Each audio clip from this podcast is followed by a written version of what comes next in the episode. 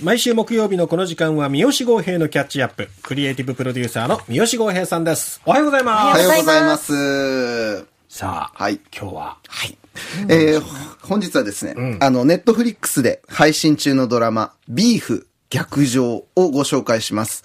で、このビーフっていうドラマなんですけれども、えっと、先日行われた、あの、ゴールデングローブ賞はいで、えっと、さ、あの、テレビドラマ部門の、えー作品賞、および、えっと、主演のスティーブン・ユアンさんとアリ・ウォンさんが、えー主演男優賞と主演女優賞、いずれもテレビドラマ部門で、えっと、まあ、しあの、主要賞を、まあ、受賞するというですね、すごいですね。はい、もうトリプル受賞の快挙をまあ達成したさ本作なんですけど、はいえー昨年4月からもうネットフリックスでは限定配信されておりまして、えーこの10話構成のドラマ、あの非常に見どころのある作品になっているので、えーそちらをですね、えっと、ご紹介していきたいと思います。はい、えっと、まず、えっと、このビーフっていう、まあ、ネットフリックス配信のドラマなんですけど、はい。これ実はですね、もう今人気の才能が集まった一作でございまして、はい。まずですね、えっと、この制作プロダクションが、あの、昨年のアカデミー賞で、まあ、最、あの、最優秀賞を取った、あの、エブエブ。エブリシングエブリウェアオールアットワンス。はいはい。あれを手掛けたですね、もう今となっては世界屈指の人気プロダクションの A24 ですね。が、えっと、制作を担当していますと。で、えっと、主演の二人も、えっと、まずこのスティーブン・ユーアンさんという男優さんは、えっと、2020年、あの、ミナリっていう映画で、えーアジア系アメリカ人として初めてアカデミー賞主演俳優賞にもノミネートされた実力派で、ウォーキングデッドとかね、はい。あの、あと、それこそ、あの、あの、イチャンドンの、えっと、バーニングにも出演しているような、本当に実力派ですね。で、あと、えっと、対するこのアリ・ウォンさんという女優さんなんですけど、えっええと、この方、あの、毒舌なスタンダップコメディアンとして、まあ、アメリカで非常に人気の方で、はい。あの、もう雑誌の表紙も飾ってしまうようなですね、もう今一番トップクラスの、あの、スタンダップコメディアンの女性です。で、えっと、彼女のスタンダップコメディショーじ自体もですね、あの、もうすでにネットフリックスで日本語字幕付きで、ええあの、配信もされているので、まあ、もしですね、この作品見て、あの、興味が出た人はですね、そっちも、あの、ご覧いただくのもいいかなと思います。で、えっと、脚本と制作総指揮を務めたのも、イ・サンジンという、まあ、韓国系の作家さんであったりとか、はあ。あと、いくつかのエピソード、えっと、この10話のうちのいくつかのエピソードは、えっと、37セカンズっていう映画で、えっと、アメリカでも、まあ、注目を浴びたヒカリさんというですね、日本人系のですね、まあ、あの、アメリカの、えっと、作家さんが、えっと、まあ、あの、ディレクターを務めるなど、まあ、エブエブで光が当てられた、まあ、アジア系アメリカ人の才能が結集した、まあ、数年前では考えられなかったような夫人で、まあ、大ヒットを当てているっていう、まあ、新時代のドラマですね。はい。で、えっと、ここから、はい、えっと、その内容のご紹介に入りたいと思うんですが、久しぶりにお二人にご質問です。何ですか？はい。いきますよ。はいえーあなたはここ数日、人生屈指の最低レベルで、えーもう仕事や私生活が全くうまくいっておりませんと。で、そんな折に立ち寄ったホームセンターの駐車場で、危うく車同士をぶつけてしまいそうになりますと。で、相手側の高級車から耳障りなクラクションを10秒近くパ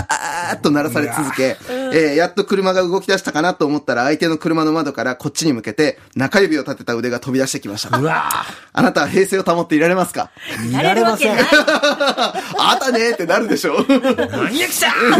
ななりますでしょ、ここっちがどんな気持ちで今おると思っとんねんってなるじゃないですか。あのね、まさしくね、このビーフっていうドラマはそういう風に始まるんですね。はい。あの、仕事もうまくいかずで、まあ、イライラの絶頂にいる、まあ、短期で崖っぷちの便利屋、ダニーという男性です。で、ホームセンターの駐車場で、まあ、えっと、まあ、バックしてるところに、まあ、白い高級車に、まあ、ぶつかりそうになってしまうと。で、まあ、衝突こそ免れたんですけど、まあ、高級車が過剰にクラクション鳴らしてきて、で、去り際には運転手が、まあ、中指を立ててきたと。で、怒りのスイッチが入ったダニーは、まあ、運転手の顔を一目見て文句言ってやろうということで、怒りの、もう怒りに任せて追跡を開始するわけですね。まあ、いわゆる煽り運転です、これね。ね。で、まあ、高級車を運転していたというのが、まあ、実は起業家として成功を収め、まあ、夫と娘と共に、まあ、豪邸で暮らすエイミーさんという女性だったっていうことが分かっていくわけです。で、この、とはいえ、実はこのエイミーさんもまた、えー家族との時間は取れず、事業の売却もうまくいかず、まあ、華やかに見えて、実は満たされない日々を続けていたというような二人なんです。で、まあ、小さな衝突から始まった彼らのいさかいっていうのが、まあ、思いもよらぬ方向に膨らんでいってどうなるの？っていう、まあ、そんなドラマなんですね。なるほど。どうなるの？いや、これね、面白いんですよ。で、本当にその社会的にはもうおよそ接点がなかったはずの二人なんですけど、ええまあその内面には実はどちらも同じような、あの、怒りだったりとかその状況の中で、まあ充満させている怒りがやっぱあるわけですね。まあそういう意味ではまあ非常に似た者同士でもあるわけです。で、おまけにやっぱりその二人が実はそのアジア系移民の二世であるっていうところで、まあ、アメリカ特有のですね、やっぱりその彼らが引き受けている、まあ、プレッシャーみたいなものもあったりとか、あの、まあ、あるいはですね、まあ、その彼らが、まあ、その、あの、なんだろうな、そこまで、あの、育ってくる中で、やっぱり覚えた自尊心の、まあ、その、を、あの、傷つけるような出来事だったりとか、復讐心であったりとか、嫉妬心だったりとか、あるいは、家族愛とか夫婦関係、社会的な差別とか宗教とかいろんなものを巻き込んでいって、こんな方向にこのドラマ行くんだっていう感じになっていきます。で、このドラマのタイトルになってるビーフっていう、まあ言葉なんですけど、はい。あの、田畑さんとかね、音楽お詳しいのでお分かりかもしれませんけれども、ヒップホップ？用語ですね。はい。相手を挑発して自分を高みに引き上げるような、まあラッパー同士のいさかい、ディスり合いの、まあはい。スタイルですね。ええ。で、えっと、まあこの、まあ言葉が、まあそのままこの二人の、まあいさかいっていうのはもちろん暗示しているわけですけど、ええ。まあ同時にですね、えっと、言葉通りのその牛、あるいは肉っていう意味が、まあそのビーフって当然あるわけですけど、あの、登場人物二人がですね、いずれもストレスが高まると、まるでガソリン投下するみたいにして、大量のバーガーを頬張るんですよ。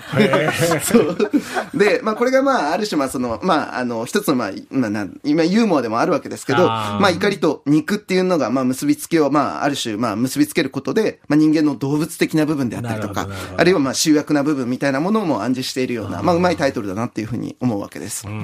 で、本当に1話ごとにですね、驚きの展開があって、まあ10話あっという間に見ちゃう。で、おまけに1話が40分程度なのであー、割とサクサク見れちゃう。まあ400分、もうさーっと走れるぐらいのやつです。ちなみに僕は昨日1日で見ました。ええ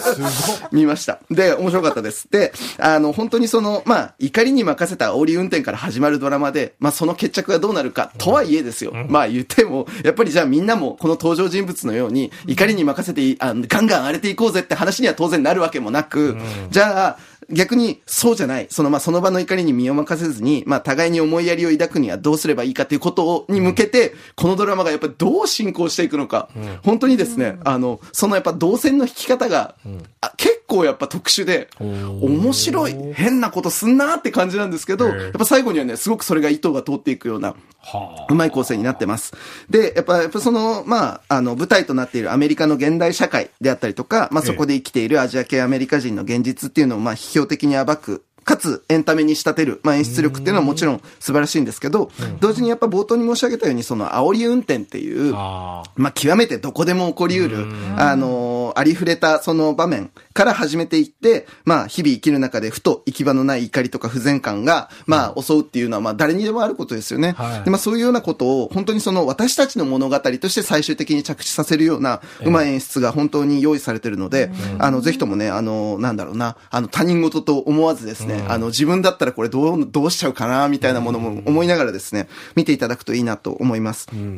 で、まあ本当にそうやって見ていくと、まあその社会背景も何から何まで違うような二人が、まあ実は同じ似た者同士でいがみ合っているということ、で、その相手を許すっていうことがそのまま自分を許すっていうことにつながっていくんじゃないかな、みたいなこととかも見えてくるようなドラマになっているので、あの、後味はですね、意外に本当にいいです。はい。いうことも含めてね、ぜひとも楽しんでいただきたい。あの、ゴールデングローブ賞も、あの、受賞納得の、あの、充実のドラマなので、えー、ネットフリックスで配信中のビーフ、ぜひご覧いただきたいと思います。はい。週末にでもね、そう一気見。一気にいいと思いますよ。したいですねうんこれもね、止めない方がいいと思います。一気に見る方が面白い。はあ。熱のこもったプレゼン、今回もありがとうございました。三好豪平さんでした。ありがとうございましたありがとうご。ざいました。リンクの貝月ラナと大空莉子です。RKB ラジオでお送りしているガールズパンチ今夜もあなたにリンクリックをポッドキャストでもお楽しみいただけますアップル、スポティファイ、アマゾンミュージック、グーグルポッドキャストなどで今夜もあなたにリンクリックと検索してフォローをお願いします。ポッドキャストもリンクリック